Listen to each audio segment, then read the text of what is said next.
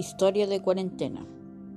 En los principios, cuando recién hablaban y comentaban por televisión lo que acontecía en otros países sobre el COVID-19, todos acá tranquilos, jamás se nos pasó por un segundo siquiera de que esta pandemia llegaría a nuestro país hasta que un día, sé que fue en marzo, fue que fue identificado en, en el primer caso, todos empezaron poco a poco a preocuparse a medidas que iban pasando los días. Se confirmaban más casos hasta que un día llegaron a suspender las clases.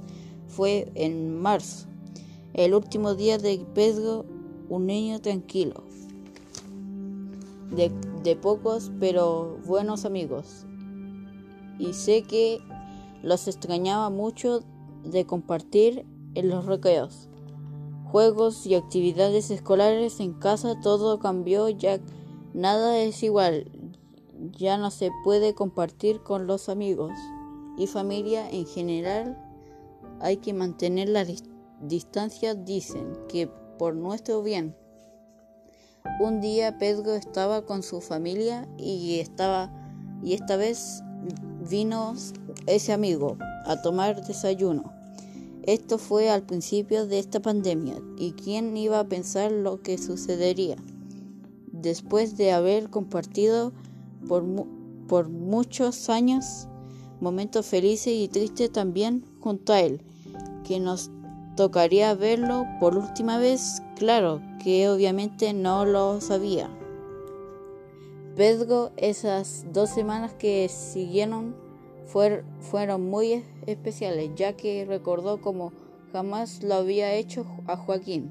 Bromeaba Pedro y se reía mucho al imaginarse las cosas que hacía y cómo se desembrollaba. Joaquín hasta, hasta que un día la mamá de Pedro recibió la noticia más triste que puede recibir una persona Joaquín ya no estaba entre nosotros, había partido.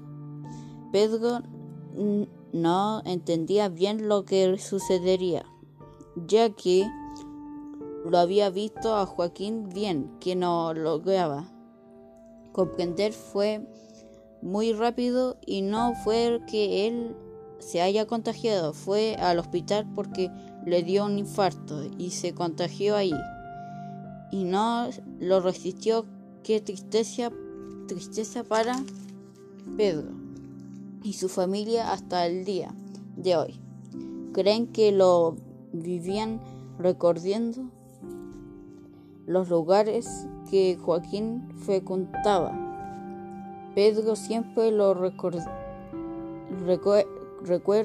a su amigo con cariño y mucho amor y agradece los momentos compartidos y sabe que Él estará para él y su familia desde el cielo protegiéndolo y cuidándolo. Autor Sam